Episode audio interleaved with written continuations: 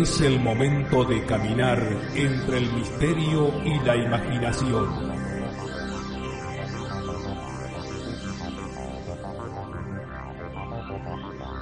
Es el momento de caminar al filo de la realidad. Conduce Gustavo Fernández. Junto a Quique Marzo y Emanuel Yudice.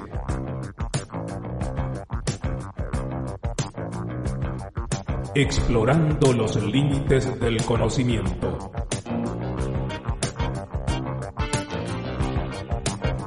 Locución José Ruiz Díaz.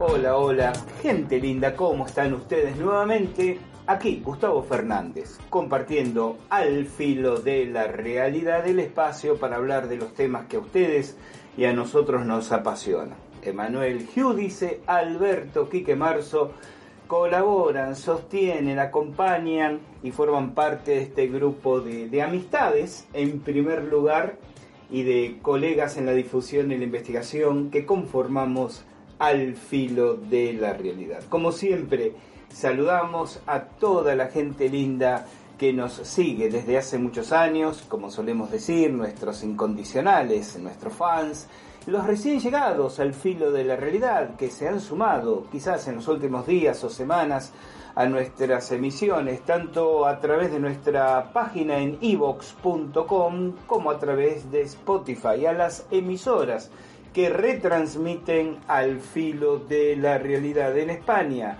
la radio de la historia y el misterio y Edenex en Estados Unidos, Radio Box en Texas, en Argentina, Omniradio Argentina en la provincia de Corrientes, el portal Mystery Planet, bueno, a toda la gente, a los eh, amigos y amigas que a través de su pequeño aporte económico, menos de 3 euros mensuales, y lo pueden ver en la pestaña de podcast en nuestro portal, alfilodelarealidad.com, eh, sostienen, colaboran, acompañan nuestros esfuerzos y tímidamente reciben eh, como pálido intercambio un podcast extra mensual. A cada uno y a todos, gracias, gracias por estar aquí. Y hoy dispuestos a compartir este tema sin duda eh, macabro, truculento, pero es parte de una realidad, una realidad eh, eh, policial, paranormal, periodística, social, que, que amerita algunas reflexiones. Tal vez como paso inevitable para comprender el complejo entramado de lo, de lo esotérico. Aquí estoy empleando el término esotérico, ya lo saben ustedes, en el, en el sentido más estrictamente eh, etimológico y filosófico de la expresión, ¿no? No, no con ese dejo despectivo.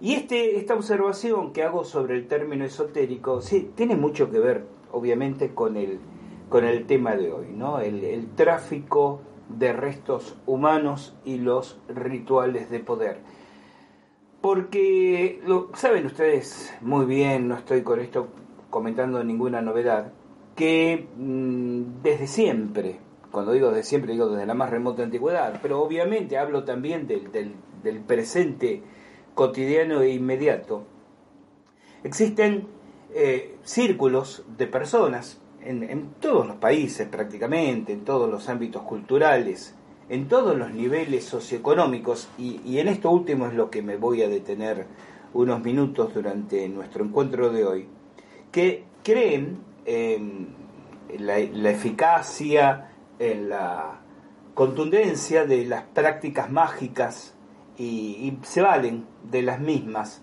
para sus objetivos e intereses cotidianos. En distintos podcasts del filo de la realidad eh, expuse mi mirada personal. Digo, no porque sea mejor que la de otros, sino simplemente porque es eso, personal, sobre la credibilidad, eficacia que implica compartir el paradigma de las prácticas mágicas. Eh, hay, un tema, si se quiere, hasta cultural de por medio, ¿no? Ya, ya me ha pasado muchas veces, alguna vez, años atrás, recuerden que con estos podcasts hace 23 años ya que estamos acompañándonos.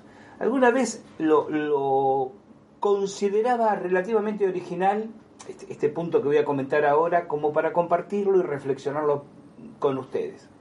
Ahora tantos años han pasado, ¿no? Eh, tanta, vida ha corrido que cuando ocurre uno hasta de alguna manera lo, lo, ignora por, por intrascendente, se ha hecho intrascendente lo repetitivo. ¿no? las personas que de pronto, por un lado dicen, me interesa este planteo, Gustavo, analítico, racional, que hace de estos temas, pero por otro lado te apasiona la magia, las prácticas esotéricas, ¿no? Como que hay una contradicción y, y me ha pasado inclusive, supongamos, en alguna publicación en las redes sobre ufología, algún chusco que creía ser muy picante. Eh, no, no, hay, nada más este, patético que un tonto que se cree picante, ¿no? Este, que publicaba, por ejemplo, o, hacía el copy-paste de alguna publicación mía sobre magia ceremonial en otro lugar, como que le quitaba validez racional a mi análisis ufológico por el hecho que en otro lugar yo avalaba, ¿quién soy yo para avalar?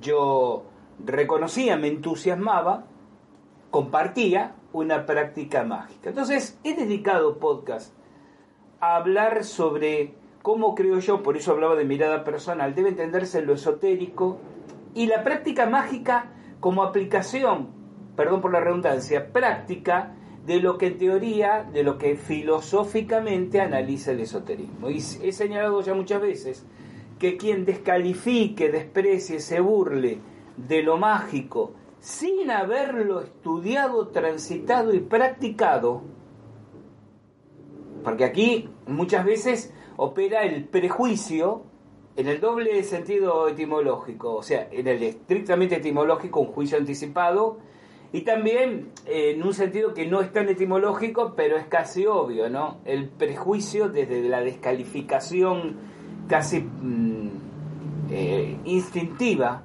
por considerar que algo no es serio, no es científico, no es racional, ¿no? Lo cual es una actitud mucho más mágica que lo que practican la magia. Porque después de todo, el practicante de magia él o la practicante de magia, es un experimentador. Hago la prueba, mm, hago, mm, aplico esta oración en este momento, en este símbolo, con esta vela. ¿Me da resultado? Bien, lo comparto. No me da resultado, dejo de hacerlo. En última instancia, haciendo un reduccionismo extremo, lo que acabo de mencionar es la base del pensamiento científico. Por eso digo que es cultural, ¿no? Es como que la gente, alguien me dirá, bueno, es un problema de la gente, Gustavo, sí, sí, bueno, pero la gente somos nosotros también, ¿no? Eh, la gente tiende a considerar serio o, absurdo, ridículo, eh, científico o supersticioso las categorías, las etiquetas, los nombres, los temas, y muchas veces ni siquiera se toma el trabajo de incursionarlo, de leerlo, de estudiarlo, porque si yo ya sé que es una pelotudez, ¿cómo voy a dedicar tiempo, esfuerzo, dinero a estudiar algo que yo ya sé, que todos sabemos, que dicen los científicos, que dicen los periodistas y eh, comunicadores sociales, que es una tontería? Eso es el prejuicio, como dije recién, más mágico que los que practican magia. Por supuesto no significa esto avalar cualquier cosa, cuando también sabemos que en este mundillo eh, proliferan los oportunistas, muchísimos improvisados. Yo creo que hay más improvisados que oportunistas. Yo, sinceramente, desde mi, desde mi humilde experiencia personal, puedo decirle que con, la, con un enorme número de, de, personas, de alumnos, de asistentes a conferencias, a seminarios, donde hemos abordado o hemos tocado tangencialmente el tema de la filosofía hermética, de la práctica mágica, yo en contra de lo que piensan generalmente los outsiders del ambiente, ¿no? de los que hablan sin conocerlo, que dicen no, porque son todos unos pícaros buscando este, quitarle unos dinerillos al prójimo. Yo lo que he observado es que la enorme mayoría de los que se dedican o se, se interesan con el fin de interiorizarse en, este, en esta temática esotérica, mágica, realmente creen, sienten y participan del paradigma de lo mágico. El paradigma de lo mágico porque como también ya he comentado en alguna ya un tanto remota ocasión, el, el, debate de esto es cierto o esto es mentira, esto es real o ilusorio, esto funciona o no funciona, depende en muy buena medida del paradigma en que uno vive, en que uno se maneja, ¿no? porque hay cosas que son objetivas. La ley de gravedad es objetiva. Si yo me asomo demasiado por la ventana de mi estudio, mm, voy a caer y voy a hacerme mermelada contra el suelo cuatro pisos más abajo. Creo o no creo en la ley de gravedad, haya o no oído hablar de Newton, pero hay muchas instancias de la vida que son relativas. La, la, correspondencia que yo crea entender entre algo que hago mágicamente y el resultado, para algunas personas puede no ser evidente y para mí ser brutalmente evidente. Y como es mi paradigma y se hace algo repetitivo, independientemente si está vinculado a la profecía autocumplida o tiene un efecto externo objetivo, la operación mágica que estoy haciendo, en mi paradigma de, de vida está funcionando y en última instancia es lo que a mí me importa. Y esto aplica, por supuesto, a cada uno de nosotros. Eh, pero más allá del, del debate, que no vamos a darlo hoy porque no es el tema que nos convoca, sobre la funcionalidad, la eficacia y eficiencia de las prácticas rituales mágicas, es un hecho social, es un hecho social, que el número de personas que creen y adscriben a ellas es increíblemente enorme. Y como dije antes, entre los entusiastas, pero amateurs practicantes, y quienes se dedican, inclusive de una forma, si me permiten decirlo así, profesional, entiendo aquí lo profesional como quien se aboca a algo y recibe un estipendio a cambio. Y una vez más, no me importa si un tercero que mira de afuera dice, pero si eso que está haciendo es una mentira, entonces en realidad lo está estafando al otro, porque como una vez dije, no seamos fiscales de la conciencia ajena. Somos todos personas adultas. Y si somos testigos válidos en un juicio, si somos adultos bienhabientes, capaces de gestionar nuestras vidas laborales y familiares con absoluta independencia y madurez, si yo establezco un vínculo con una persona, estoy de acuerdo con la que la persona me va a dar, le entrego una suma de dinero porque creo que lo que me dio conocimiento, práctica, su tiempo, es lo que yo esperaba, que un tercero de afuera digo que yo estoy siendo víctima de, una estafa, de una manipulación, de, un, de una ridícula creencia, es el problema del de afuera. En mi paradigma, el que comparto con la persona con la que me vinculo en, esa, en ese contrato social. Los dos estamos satisfechos porque para los dos hemos interactuado dando y recibiendo lo que realmente nos interesa hacerlo. Y como dije antes, y cierro este comentario, sí he observado que la enorme mayoría, estaría tentado decir un 95% si lo cuantificara en términos estadísticos, de la gente que se vuelca a estos temas, cree honesta y profundamente en lo que están haciendo. La mayor parte de otros especialistas eh, conocidos, amigos, en lo esotérico, en lo parapsicológico, en lo paranormal, inclusive muchos de ellos aplican para sí mismos, por temor o por prevención, aquello que creen que podría servirles para protegerse, para cuidarse. Entonces, eh, vuelvo a esto, a esto que, digo, el descalificarlo como, voy a emplear un término muy argentino, como una chantada, el que descalificarlo como un, fraude, el descalificar a quien lo, a quien entrega el conocimiento, el tiempo, la técnica, la información, y descalificar como un, un, un pobre mediocre intelectual, ¿no? un este un, subdesarrollado intelectualmente, a quien recibe, es una mirada, permítame decirlo así, bastante fascista desde lo intelectual.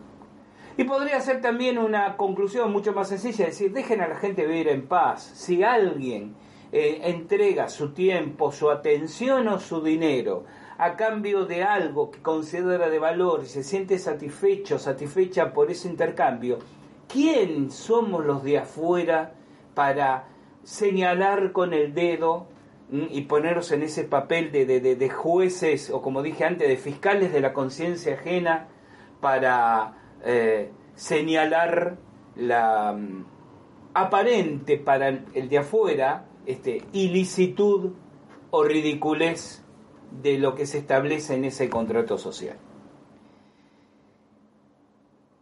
Lo que nos interesa efectos de este podcast es que ese contrato social, ese vínculo entre las partes, en muchos casos implica, por un lado, porque lo dicho hasta aquí parecería tender a eximir a las partes de cualquier conducta cuestionable. Pero dije, hay un segmento donde vamos a enfocar nuestra atención hoy, donde una de las partes roza lo ilegal y muchas veces lo, lo observable moralmente y otra de las partes también con el agravante de buscar un fin aún más alejado de lo ético. Hablo de en el segundo caso, las personas que acuden a prácticas mágicas para acrecentar sus cuotas de poder personal, llámese poder a lo económico, lo político, lo social, en el ambiente en que se mueva. Y en cuanto a las primeras de las partes, el uso es lo que nos reúne hoy de restos humanos generalmente robados para este tipo de prácticas. Esto ocurre en distintos países del mundo y alguien dirá con razón, Gustavo, esto no es nuevo, ha ocurrido siempre, de acuerdo, pero hoy lo hablamos aquí, en el filo de la realidad. Y lo hablo porque desde hace unos años, por lo menos en Argentina, se está observando con preocupación un aumento exponencial de robo de restos humanos de los cementerios. Eh, de hecho, en el mes de, diciembre, próximo pasado, eh, la aduana argentina encontró, y este es el disparador de, estos temas que vamos a hablar, la cabeza momificada de un chiquito, de un niño de entre 9 y 10 años, en una encomienda despachada eh, desde la ciudad de Buenos Aires con destino final en, New York. Comento que hasta donde se ha averiguado el destinatario, obviamente se, sabe el nombre real o ficticio, pero parecería ser una, una celebrity o un masculino estadounidense, propietario de una marca de ropa, con mucha participación en reality shows y que suele tener domicilio en Londres. O sea, la, encomienda fue despachada a New York, donde aparentemente se retiraría, se recibiría, pero el, individuo indicado como destinatario tendría, reuniría estas características y tendría residencia en Londres. Em, lo que las investigaciones judiciales, porque esto deriva en el Juzgado Nacional Penal Económico número 2, ¿no?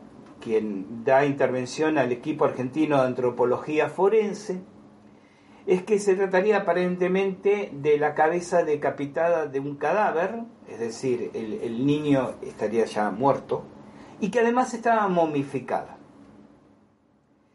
Y déjenme contar tres o cuatro casos para poner todo esto en contexto. Obviamente no es la primera vez que distintas autoridades judiciales o policiales encuentran o interceptan tráfico de restos humanos.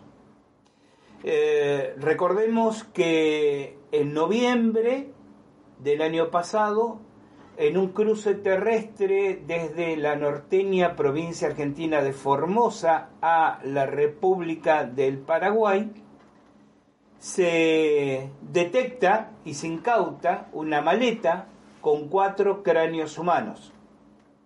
La mujer propietaria de la, de la maleta, de hecho, queda detenida, quedó detenida durante unos días y obviamente después fue dejada en libertad, pero el proceso sigue eh, porque el robo de, restos humanos tiene una calificación muy baja en la jurisprudencia argentina y entonces el delito es escarcelable.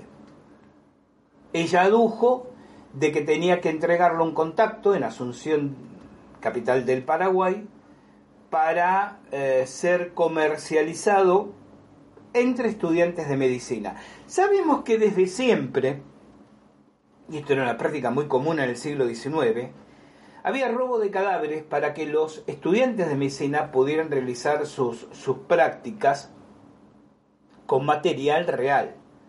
Y sin duda, a través de, de, las décadas, ya casi podríamos decir de los siglos, una, un segmento significativo de los robos de cadáveres o de parte de cadáveres tiene que haber tenido que ver con esa explicación.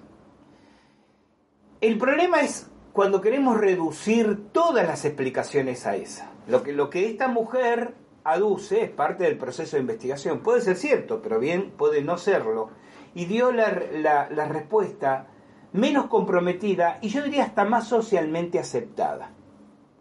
Cuando regresemos de nuestra pausa, voy a contar un, un par de casos muy desagradables que ocurrieron en tiempos recientes en Argentina y vamos a hablar un poco de por qué y cómo se utilizan esos restos humanos en rituales mágicos de poder. Como les dije, cuando regresemos aquí y nos encontremos otra vez en el filo de la realidad.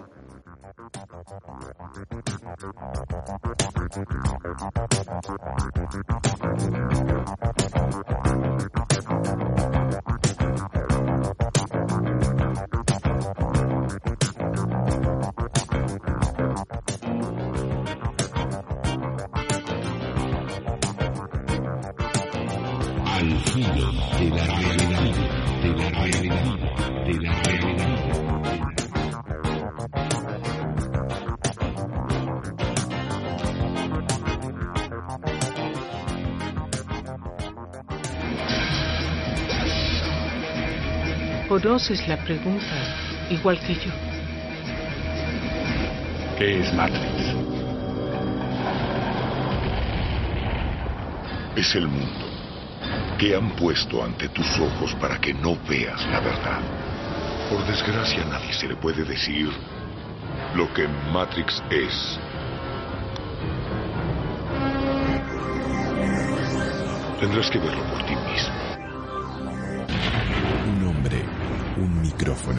y todos los enigmas. Al filo de la realidad ovnis, fenómenos parapsicológicos, conspiraciones, civilizaciones desaparecidas. Los misterios son solo la excusa para pensar mejor.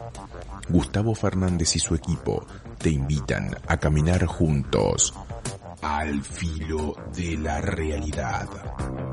Búscanos en iVoox. Al filo de la realidad.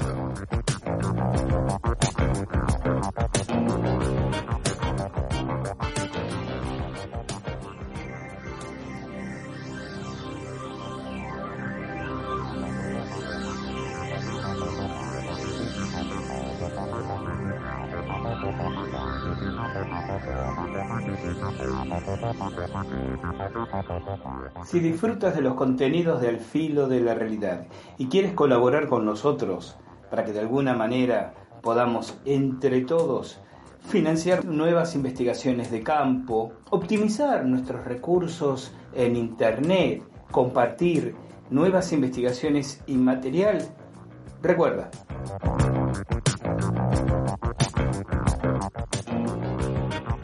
hay una opción para colaborar a través del botón azul en nuestro sitio en evox.com. A través de él y por menos de 3 euros al mes vas a ayudarnos y a transitar con nosotros esta singladura de investigaciones y reflexiones.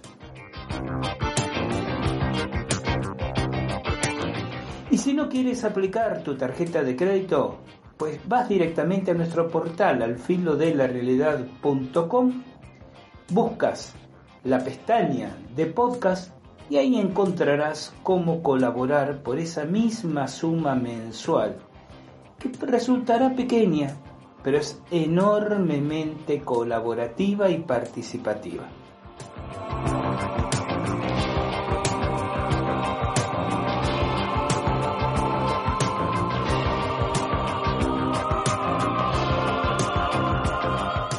Y de esa manera tendrás acceso a una edición especial, un extra, un podcast al filo de la realidad extra todos los meses. Tímida y pálida devolución de lo que significa para nosotros que nos acompañes con tu aporte.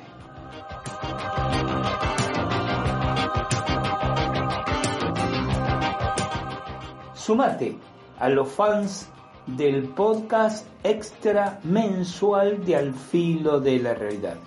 Sumate al equipo de patrocinadores y entusiastas que acompañan nuestro trabajo.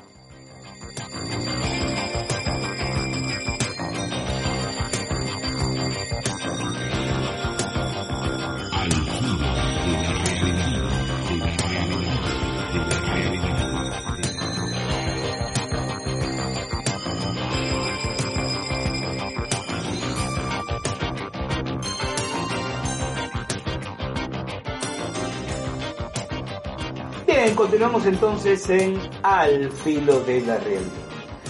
Yo tengo anotados varios casos de, vuelvo al tema de los, de los niños, ¿no? de robos completos de cadáveres, de hecho, que no han aparecido. Porque hay algunas circunstancias que en su momento llamaron mi, mi atención. Por ejemplo, eh, en un pueblo cercano a la ciudad de Mar del Plata, provincia de Buenos Aires, República Argentina, en el año 2017 desaparecen los cuerpitos de dos niñitos de un año y medio de edad fallecidos en distintos momentos meses antes.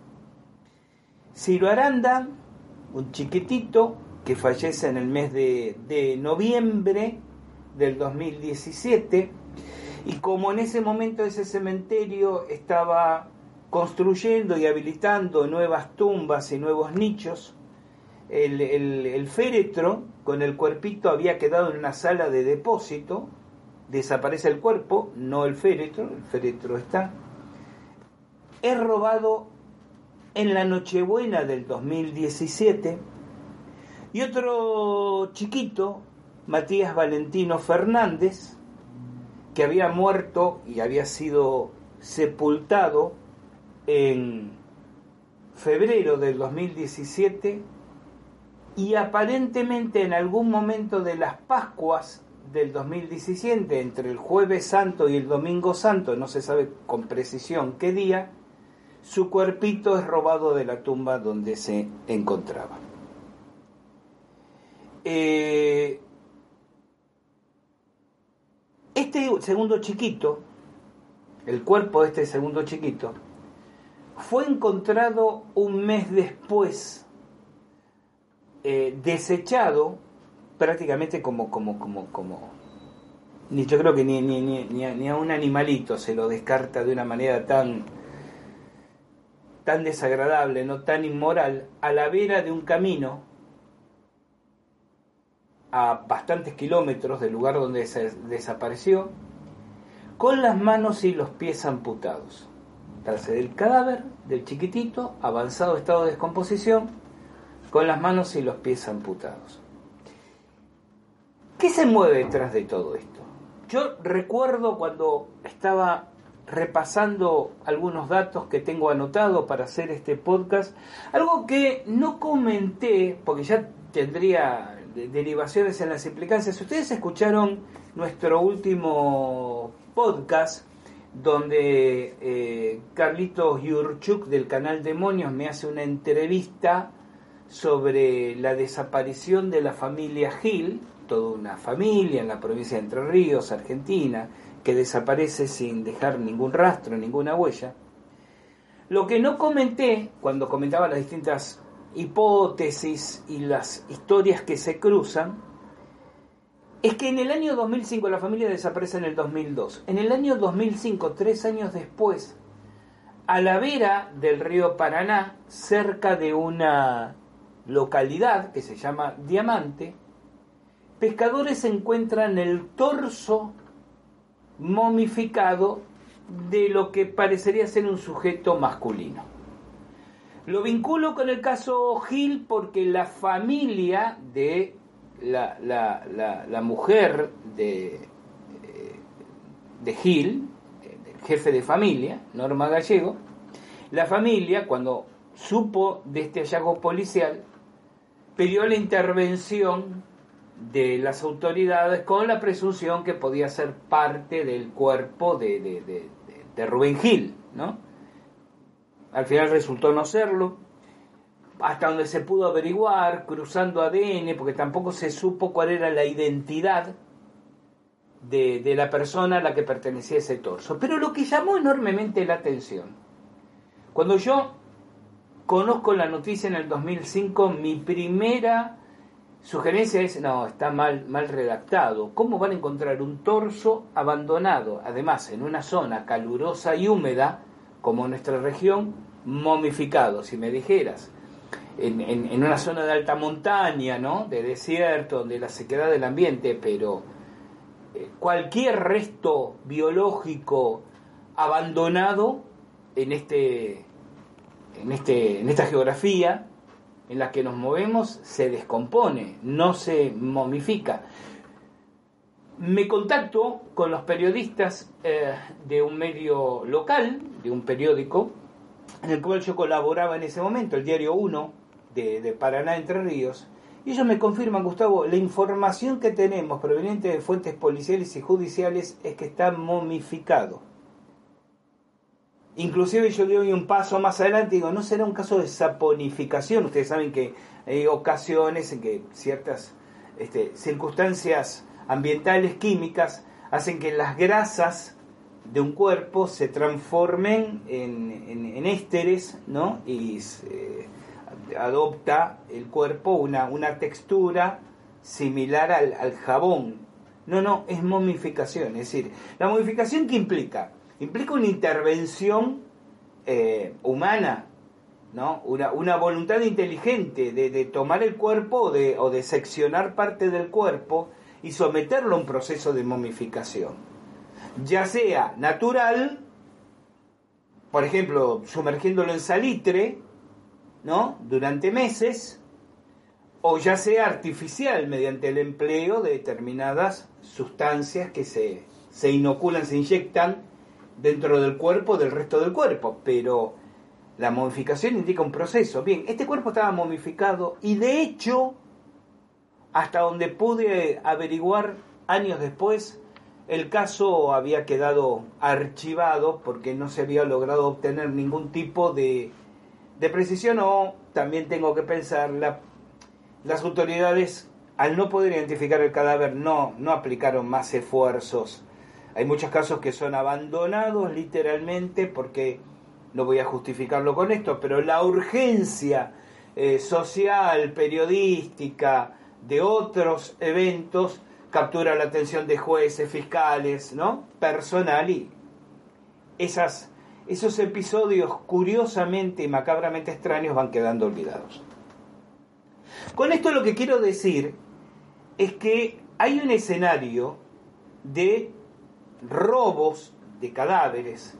Este, este, tema del descarte del cuerpecito de Matías, yo en realidad creo que tiene que ver con que se roba el cuerpecito porque es más fácil que amputar las extremidades en el... Qué desagradable plantearlo así, ¿no? Pero en el mismo lugar de los hechos. Entonces, roban el cuerpecito, amputan las manos y pies y, y botan y arrojan lo que no les servía. Ahora, ¿por qué se hace todo esto?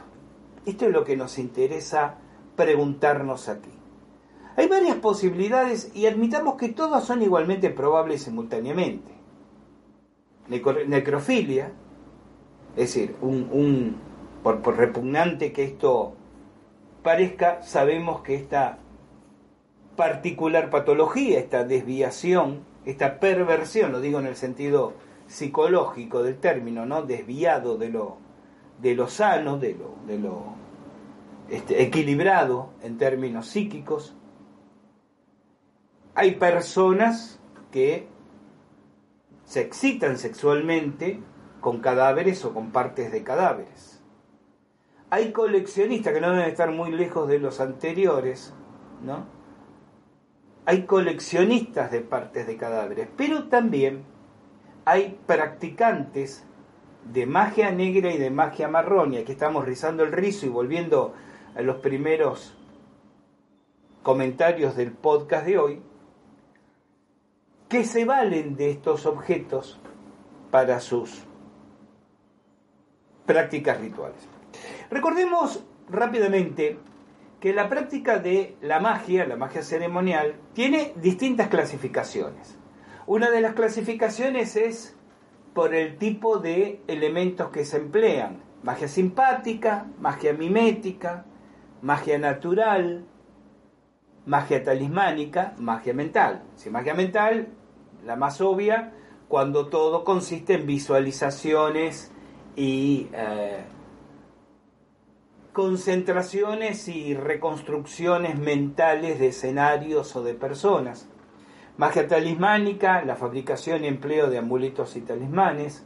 Magia natural, el empleo tanto de elementos de la naturaleza, siempre digo que las prácticas, por ejemplo, chamánicas, con el fuego, con el agua, con las hierbas, en última instancia es magia natural, pero también cuando se acude a las fuerzas inteligentes asociadas a los elementos, los tan famosos elementales.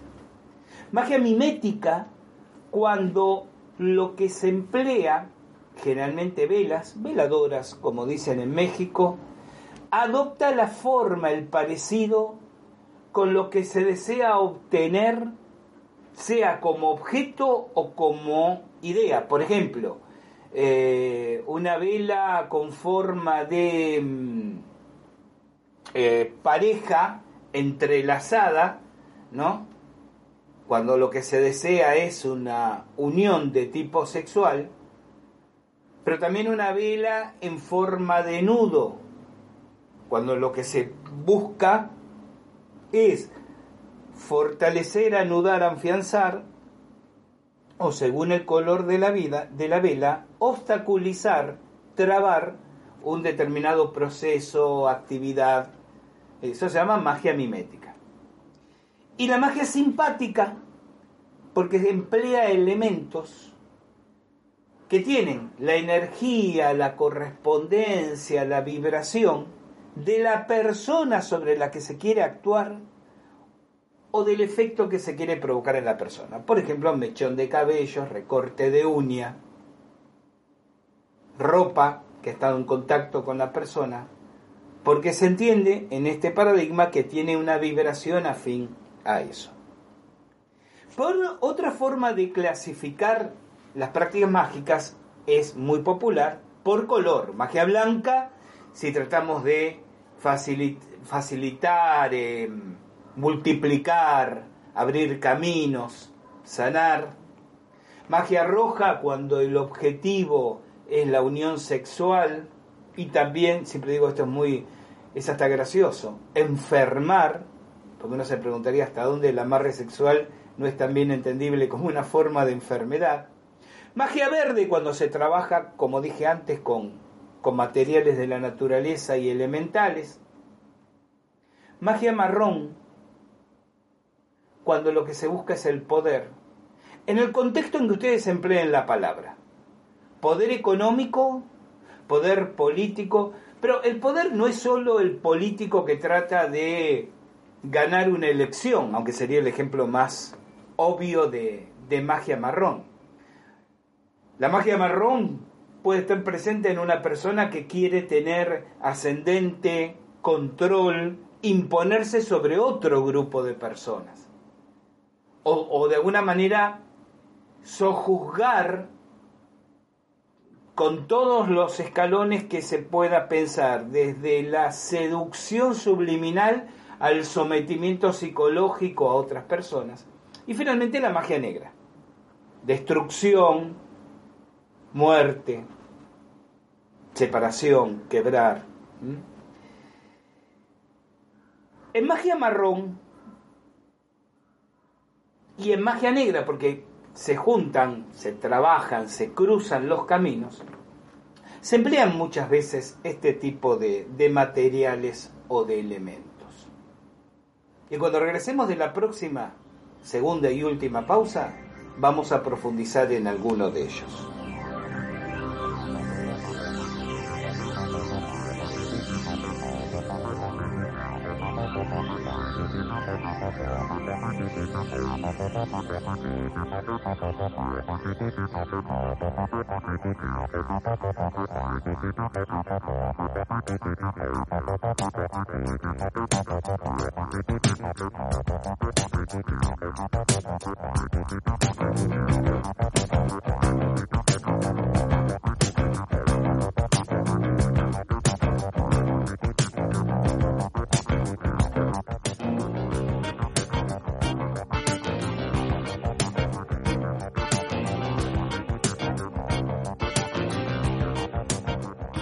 Y ya están disponibles en nuestro portal alfilodelarealidad.com nuestros cursos virtuales actualizados, remozados, en dos opciones, mejorando la prestación de este servicio educativo, instructivo para nuestros seguidores, en modalidad de video o en modalidad de lectura. Si vas a alfilodelarealidad.com, haces clic en la pestaña Cursos se te va a desplegar un interesante menú donde tendrás a tu disposición nuestros cursos grabados en video, clases que además se acompañan con un abundante material y dossiers de lectura, pero también una alternativa de cursos en PDF para lectura sumamente accesibles. La variedad de las temáticas visita nuestro portal porque te va a sorprender. Profesorado en parapsicología aplicada, autodefensa psíquica, profesorado en tarot, magia y contramagia ritual, magia radiónica, radiestesia, seminarios sobre cultos afro-brasileros, feng shui, instructorado en autocontrol mental indo-tibetano y muchísimas otras opciones. También clases magistrales sobre Shikin y otras temáticas, cursos virtuales del Centro de Armonización Integral de la República Argentina, disponibles en nuestro portal alfilodelarealidad.com. Y todo ello con el seguimiento, asistencia y tutorial para consultas de quien te habla, Gustavo Fernández.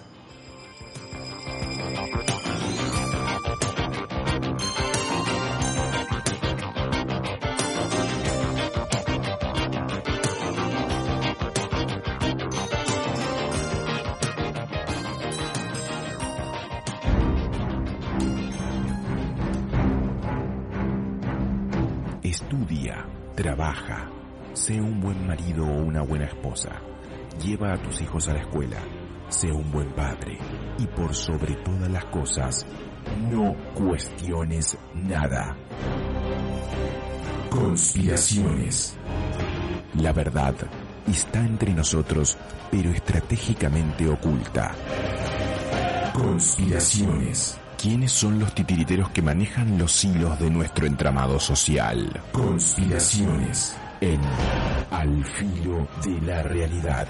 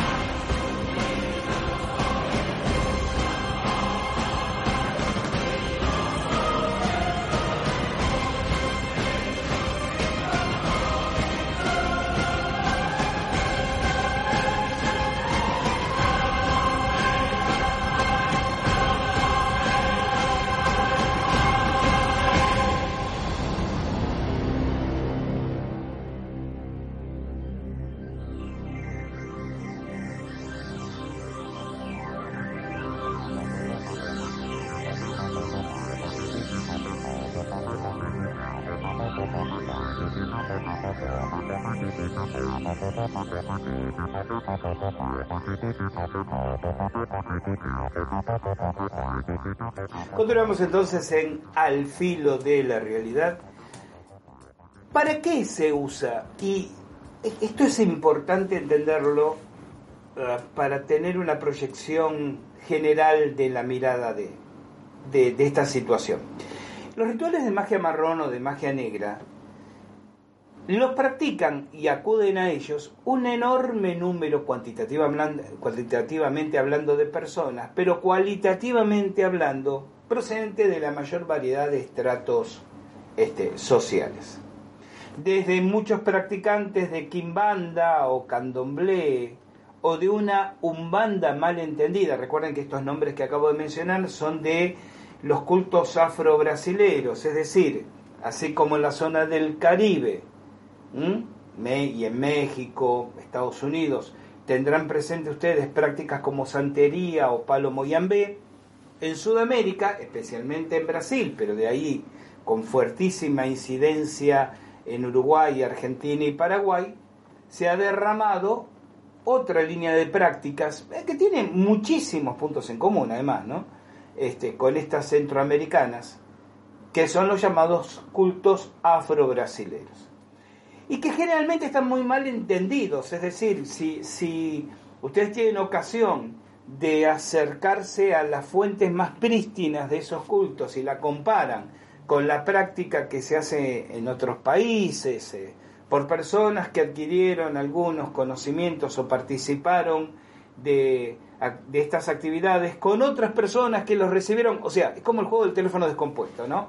Se va degradando tal vez la práctica ritual, el, concepto del, dogma que hay detrás de esas, de esas creencias, que quizás cuando surgieron allá lejos de hace tiempo, tenían un grado de, ¿cómo decirlo?, de transparencia que con las décadas ha ido perdiendo. Y muchas veces la va perdiendo precisamente porque aparecen ahí algunos personajes en el camino que se valen de las mismas para obtener determinado rédito.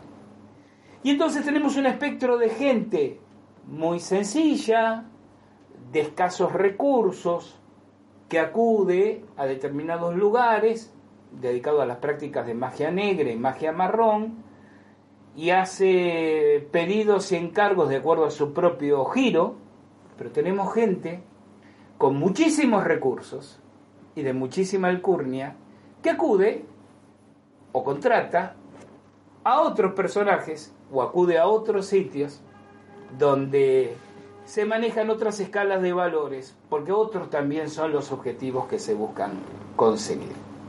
Esto nos lleva otra vez a un tema que ya hemos tocado en el pasado muchas veces en el filo de la realidad.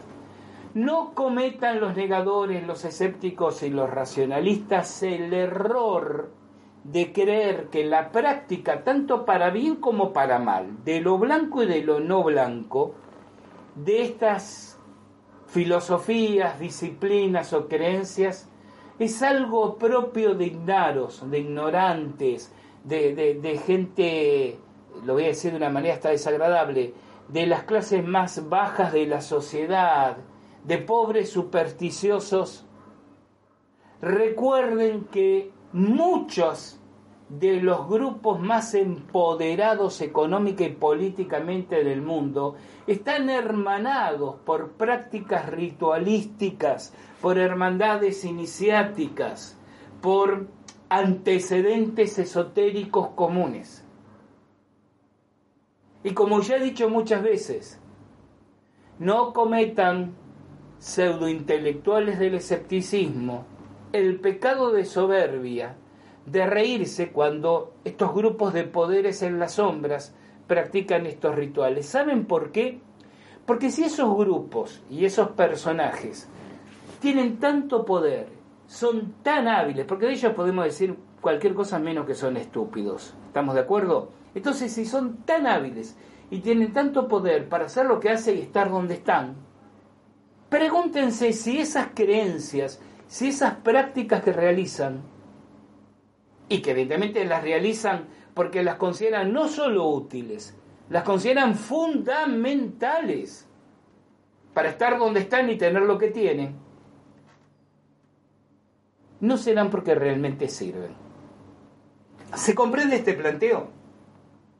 Insisto, a mí a veces me da, ahora voy a ser yo el pedante, ¿no? Me da gracia escuchar a algún opinólogo en televisión, algún comunicador, algún periodista, riéndose del brujo o del astrólogo o del avidente o del grupo de meditación zen eh, al que consultaba o al que asistía o en el que se sumaba X, Z, eh, para decir, ¿no? Personajes encumbrados de la política y de la economía mundial. Y digo, me causa un poco de gracia porque aquí voy a ser pedante. Lo miro a ese sujeto y digo, a ver, con todo el respeto que me mereces, vos que te manejás en ese nivel, estás de invitado en un programa de televisión, hoy te conocen, mañana te ignoran, y estás todos los meses viendo cómo podés este, incrementar tus ingresos para, pagar tus cuentas, te reís de la creencia de ese poderoso diciendo qué superstición tonta, ¿no? Qué, qué, qué locura, qué bobo. Si ese poderoso está donde está, una de las razones es porque está seguro que eso en lo que cree le sirve. ¿Y por qué vos, opinólogo, comunicador, periodista, no te detenés un momento a decir, ¿No será que hay algo ahí que funciona? Además hay un hecho social, mis queridos oyentes. Porque aunque ustedes persistan en decir, no, Gustavo, pero igual sigue siendo una superstición todas esas creencias, yo no creo que sirvan. ¿Saben cuál es el punto? El hecho que los grupos de poder sí crean que sirve, influye en sus tomas de decisiones, en la cual en última instancia nos afecta a todos. Creas o no creas, eso te afecta. Em, no digo ninguna novedad cuando recuerdo que inclusive muchos de estos grupos de poder, y esto ocurrió hace unos años en, Brasil, fue un hecho sonadísimo suceso, acuden hasta el sacrificio humano para, para estas prácticas, donde se cruza, como dije antes, la magia marrón con la magia negra. ¿Cuál es el sentido el propósito, por qué lo hacen, básicamente dos. Y ustedes pueden tomar ambas, tomar uno, despreciar la otra, y en el caso de que descrean de ambas, no olviden aquello que dije recién. Si esas personas con poder político, económico, lo hacen, es porque están convencidos de que funcionan y en última instancia sus acciones están matizadas por eso. El crecimiento del narcosatanismo en México. Tema hasta peligroso para hablar.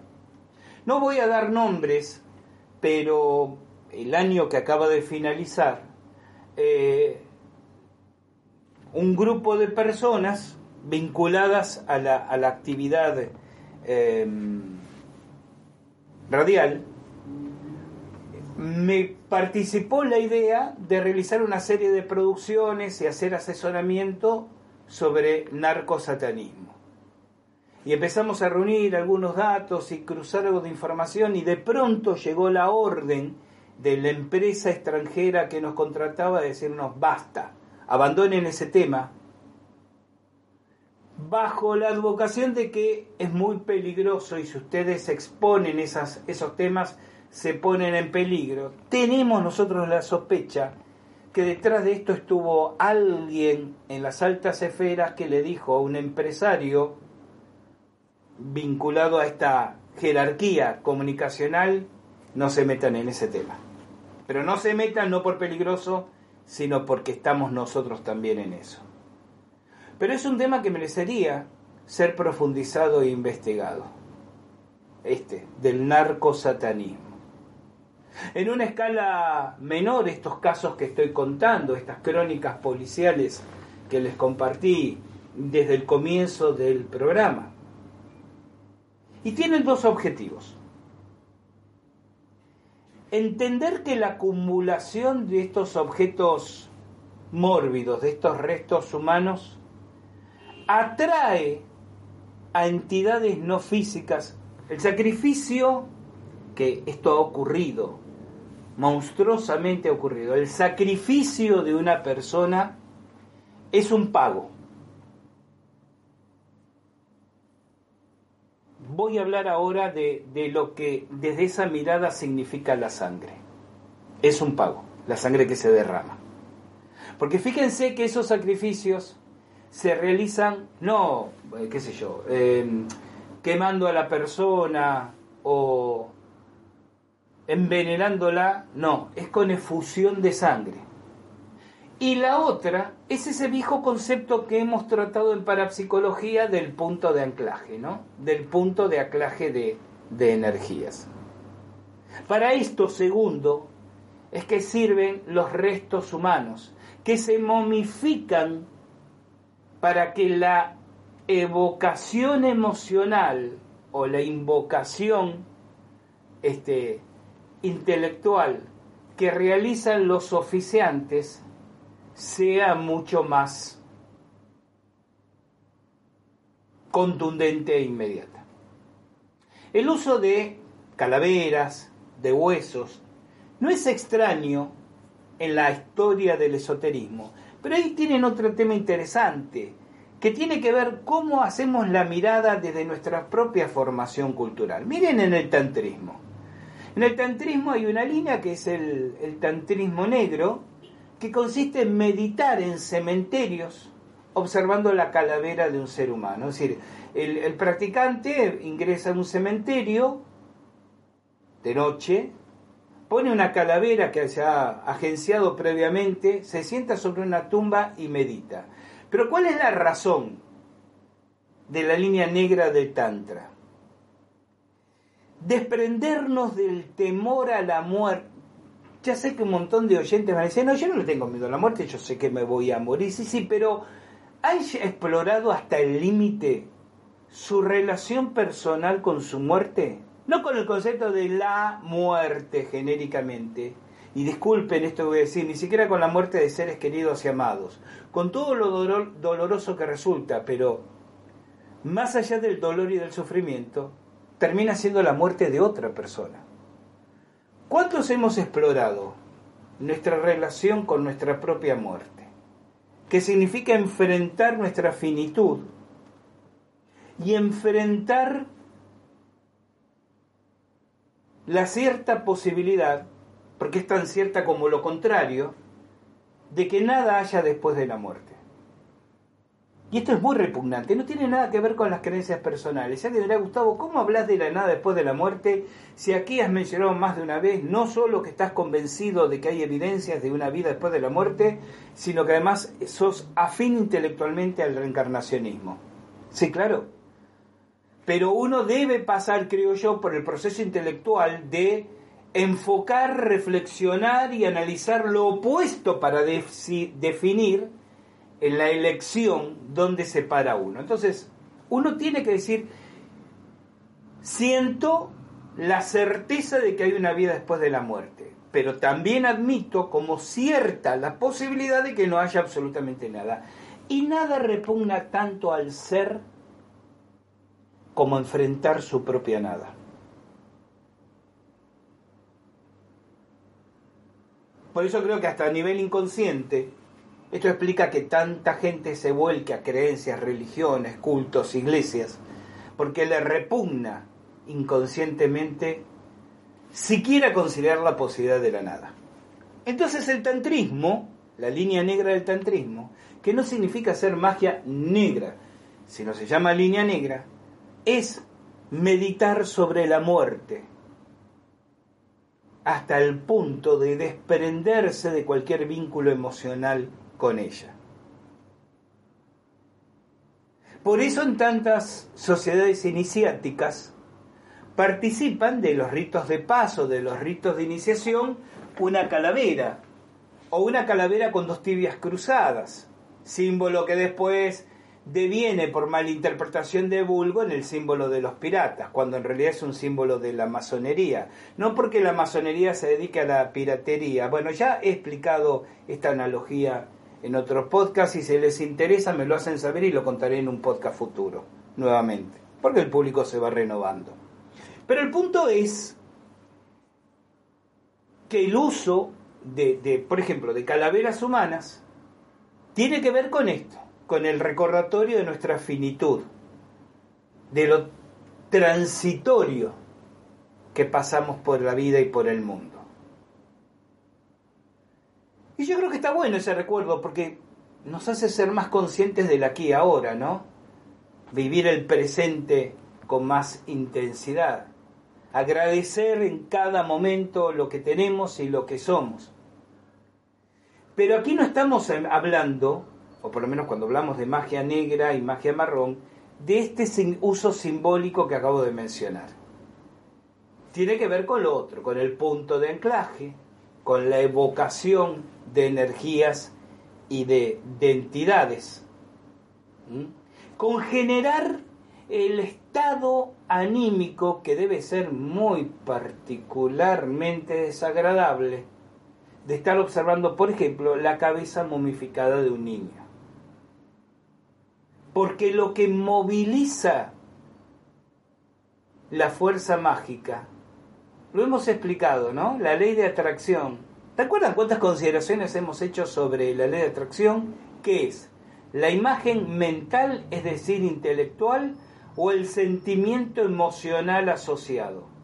El sentimiento emocional asociado, la fuerza de la ley de atracción, no está en que yo piense lo que quiero que llegue a mi vida, sino que yo sienta, pero sienta emocionalmente que ya lo tengo en mi vida, que es un hecho en mi vida. Entonces ese estado emocional que significa la manipulación de despojos humanos, una cabeza, un piecito, una manito de un niño, genera un estado emocional que puede ser empleado, por quien sabe hacerlo, para meterle energía a una práctica mágica. Pero más aún, ¿recuerdan el concepto de Gregoro que tantas veces hemos compartido aquí? El estado emocional. Imagínense ustedes en un grupo de personas que está compartiendo en un ritual eh, esto que dije. Toman una cabeza de momificado de un niño y se la van pasando y la observan y quizás le dan un beso. Ya sé que es repugnante, pero es lo que se hace. Y quizás le dan un beso y lo pasan al siguiente. El estado emocional alimenta al egregor. Y como ya hemos explicado, los egregoros no solo pueden ser, por quien sepa hacerlo, creados a voluntad, pueden ser dirigidos a voluntad. Y esto no lo hace esa pobre persona que acude este, resentida, envidiosa desesperada porque quiere destruir al amante de su marido o quiere eh, evitar que la policía lo capture por una estafa o un robo que ha hecho. Esto último que expliqué lo hacen los grupos de poder, los grupos de élite.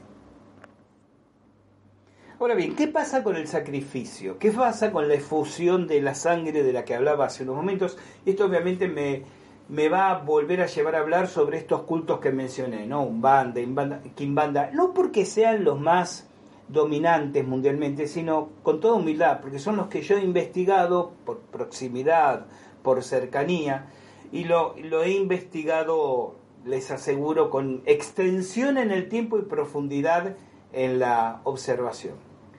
Entonces, hecho las observaciones, perdón por ser redundante, sobre el por qué sirven los restos humanos en estas prácticas, vamos a dar un paso más allá y vamos al sacrificio.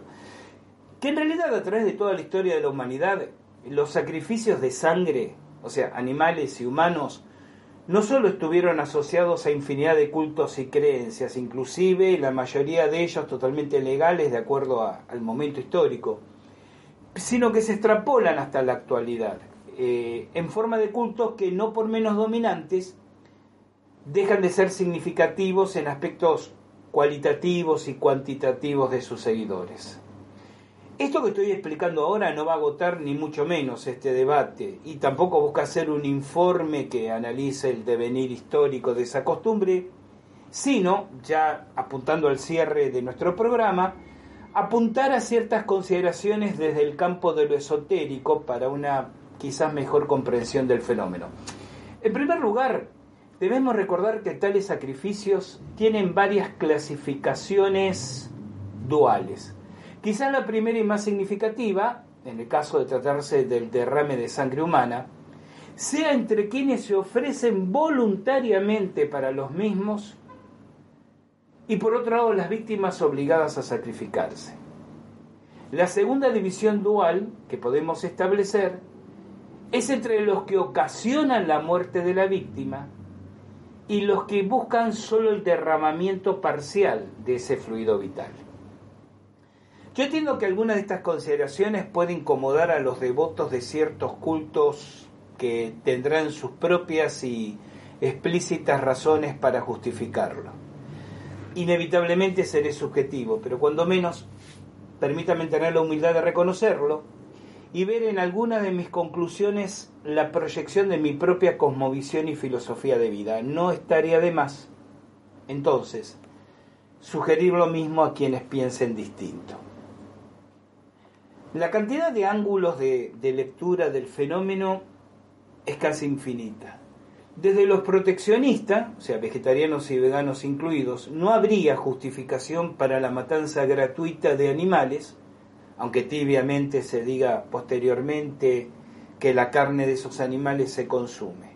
Desde lo religioso, muchos cultos y prácticas, especialmente los más visceralmente próximos a cultos animistas propios de África, dirán que sus entidades exigen y demandan no la sangre en sí, pero sí la energía asociada a la misma. Este es un concepto interesante, porque como veremos enseguida, tiene explícitas connotaciones con la explicación esotérica tradicional. Si bien la diversidad de cultos y creencias, aún en la actualidad, que todavía sostienen los mismos, es importante, en cuanto a los sacrificios de animales, voy a evitar caer aquí en asociar a estos cultos episódicos sacrificios humanos que quizás tengan más que ver con la perversión y criminalidad individual de quienes lo cometieron que con las prácticas ritualizadas aceptadas. Y como les decía, me voy a ceñir a uno de estos que es conocido con cierta profundidad a través del tiempo. El culto afro-brasilero, conocido como Umbanda, Quimbanda y Candomblé. No voy a profundizar aquí en la teología de esto, lo he hecho en otros programas, sino señalar el sentido que en ese culto dan a la ritualización de la sangre.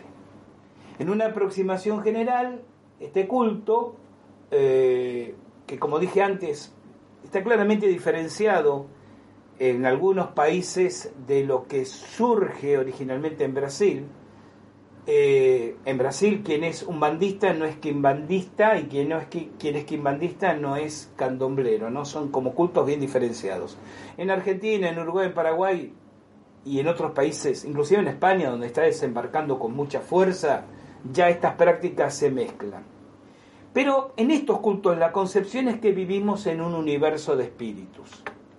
Unos llamados orillas, eh, son los espíritus de personas que murieron en actos de egoísmo, entrega, servicio o sacrificio por otras personas y se les sincretiza generalmente con entidades del santoral católico. Luego, en Quimbanda, Quimbundo Candomblé, tienen los Eyus, y su versión femenina, las Pombayira, que son espíritus de personas pecaminosas o que murieron por motivos egoístas o con grandes sufrimientos y que son los verdaderos dueños de este mundo, de este mundo terrenal. Y a estos deben sumarse los Beijings, espíritus de niños, los caboclos o espíritus de mestizos, de negros e indios, los bahianos, personas que eran naturales de San Salvador de Bahía, y una lista casi interminable. En el culto puro original no se mezclan orillas, esa es la umbanda primigenia, con los seyú, que son de naturaleza de quimbanda.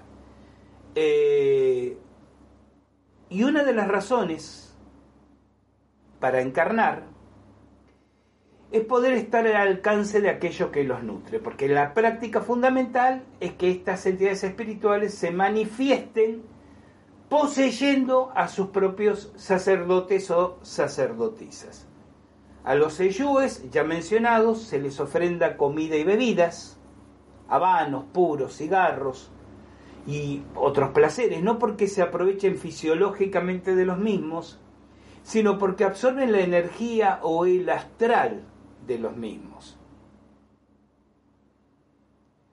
Yo hago esta acotación al margen porque hasta aquí alguien dirá, bueno Gustavo, pero todo esto que estás explicando, ¿qué evidencia hay de que realmente ocurre?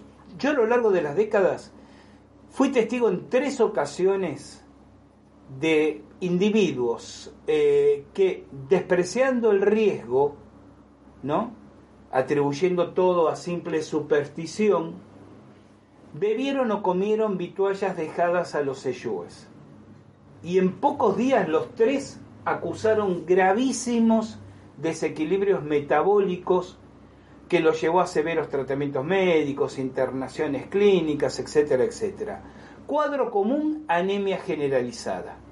Yo entiendo que desvitalizada la ofrenda de su energía, porque insisto, las entidades toman la energía de las ofrendas. Cuando poseen a un individuo y el individuo come una ofrenda, o bebe de una ofrenda, la entidad no se alimenta de esa bebida o de esa comida, sino de la energía asociada a lo mismo. Y para el caso que comento, de estas personas que, ignorando las advertencias, comieron o bebieron ofrendas, al ingerir el alimento o la bebida, hace que el vacío energético o astral de esa materia física se supla con absorción de energía o materia astral de la persona que acaba de comerlo o beberlo. Esto es importante porque es una evidencia indirecta de la explicación esotérica que voy a dar enseguida. Entonces, en consecuencia, y según se enseña en los espacios de práctica religiosa de estos grupos, la efusión de sangre provee de energía o materia astral a la entidad a quien se le ofrenda. Luego el animal, cuadrúpedo o ave, se consume ritualmente, pero va de suyo que esto es un uso secundario y accesorio al sentido del ritual. Ahora, ¿qué pasa con la efusión de sangre humana? Haya muerte o no, voluntariamente o no del ofrendante. Aquí voy a las explicaciones que proveen ciertas sociedades iniciáticas y soy consciente que voy a develar uno de los secretos, si no mejor guardados, por lo menos reservados a los grados superiores de esas tantas sociedades. En plena conciencia de mi compromiso, lo admito, de compartir conocimientos en tanto y en cuanto el momento humano que estamos viviendo no es el de siglo atrás, cuando tales sociedades fueron constituidas. El conocimiento es este. Por principio de correspondencia, y yo agregaría de sincronicidad, cada ser humano, en tanto ente en el mundo físico, es acompañado o le corresponde una cierta cantidad proporcional de materia astral. Si aquello que se manifiesta en ese plano precisamente como cuerpo astral. A medida que crecemos del nacimiento hasta poco después de los 20 años, el desarrollo físico y psicológico demanda transferencia del astral al físico, transmutación que siempre existe, es natural, aunque algunos esoteristas de grado de maestro saben acelerarla voluntariamente. Alcanzada la cima del desarrollo, comienza la entropía física y psíquica, es decir, el deterioro y el envejecimiento, porque cesa la transmutación del astral al corporal, ya que en esa etapa se ha alcanzado el mínimo indispensable para seguir sosteniendo la vida y nuestro desempeño en el plano denso. Alguien va a aducirme aquí que el envejecimiento tiene otros causales, genéticos, biológicos. Yo estoy simplemente compartiendo lo que las sociedades esotéricas tradicionales han enseñado como vinculante de esta temática que estamos desarrollando. Y entonces, con lo cual, como a partir del, del punto álgido de desarrollo ya no hay transferencia natural y espontánea, decía, de lo astral a lo corporal, esa falta de transferencia, esa carencia, significa deterioro. Una vez más, si no existiera ese reaseguro de reserva mínima, moriríamos muy jóvenes. Al convertirse espontánea y peligrosamente la energía en materia astral en soporte físico y psíquico. Por otro lado, sabemos que el anclaje de lo astral es la sangre. Por lo tanto, dicen estas sociedades, si se fusiona sangre de otros, animales o personas, liberamos más o menos de su astral. Y en el contexto del ritual, un marco sagrado y por ende una contención astral también, esa astralidad, en vez de dispersarse, de disiparse alegremente, es sujeta a quien opera o a quien el operador destina. Por supuesto que hay otras maneras que ciertos iniciados conocen para generar esa transferencia sin efusión de sangre.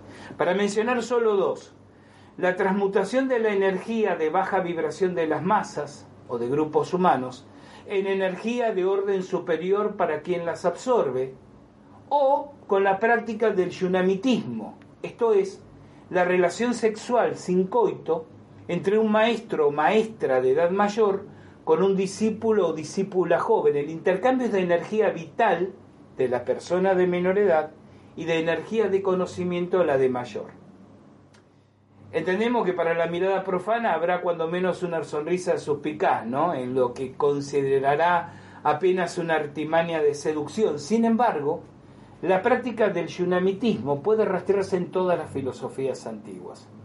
De manera que independientemente de la esperable reacción argumental de los devotos de los cultos que mencioné, todo sacrificio de sangre se convierte directa o indirectamente en una forma de vampirismo astral.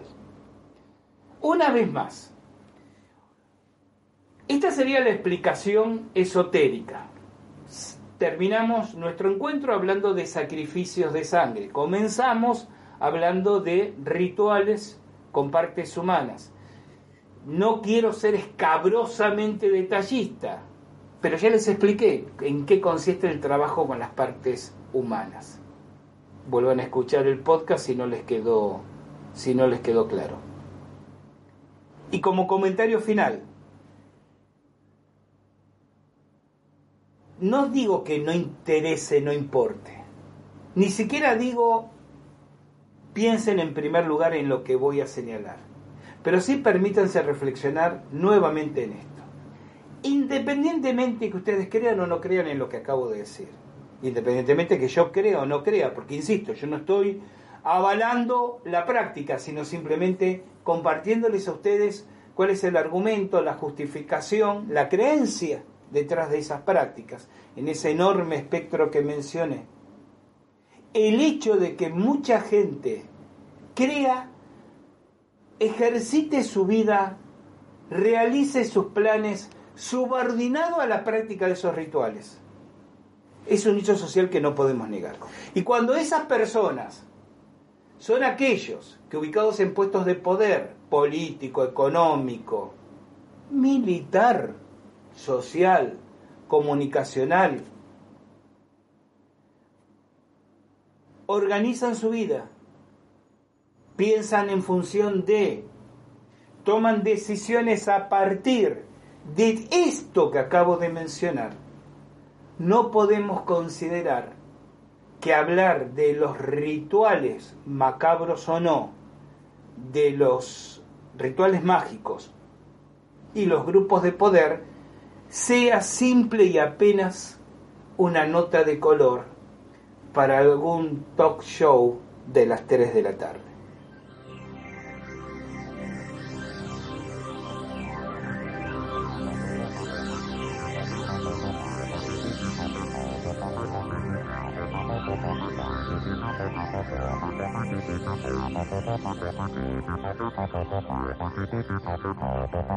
Así hemos llegado al final de nuestro encuentro aquí en Al Filo de la Realidad. Gente, nos estamos reencontrando. Cuando la presentación, les recuerde que llegó el momento de caminar juntos. Mientras tanto, sean felices, disfruten de la vida. Recuerden, como les digo, que de la puerta de calle hacia afuera hay una que les está esperando. Y sobre todo, no anden en cosas raras. Soy Gustavo Fernández. Chao. Hasta nuestro próximo encuentro.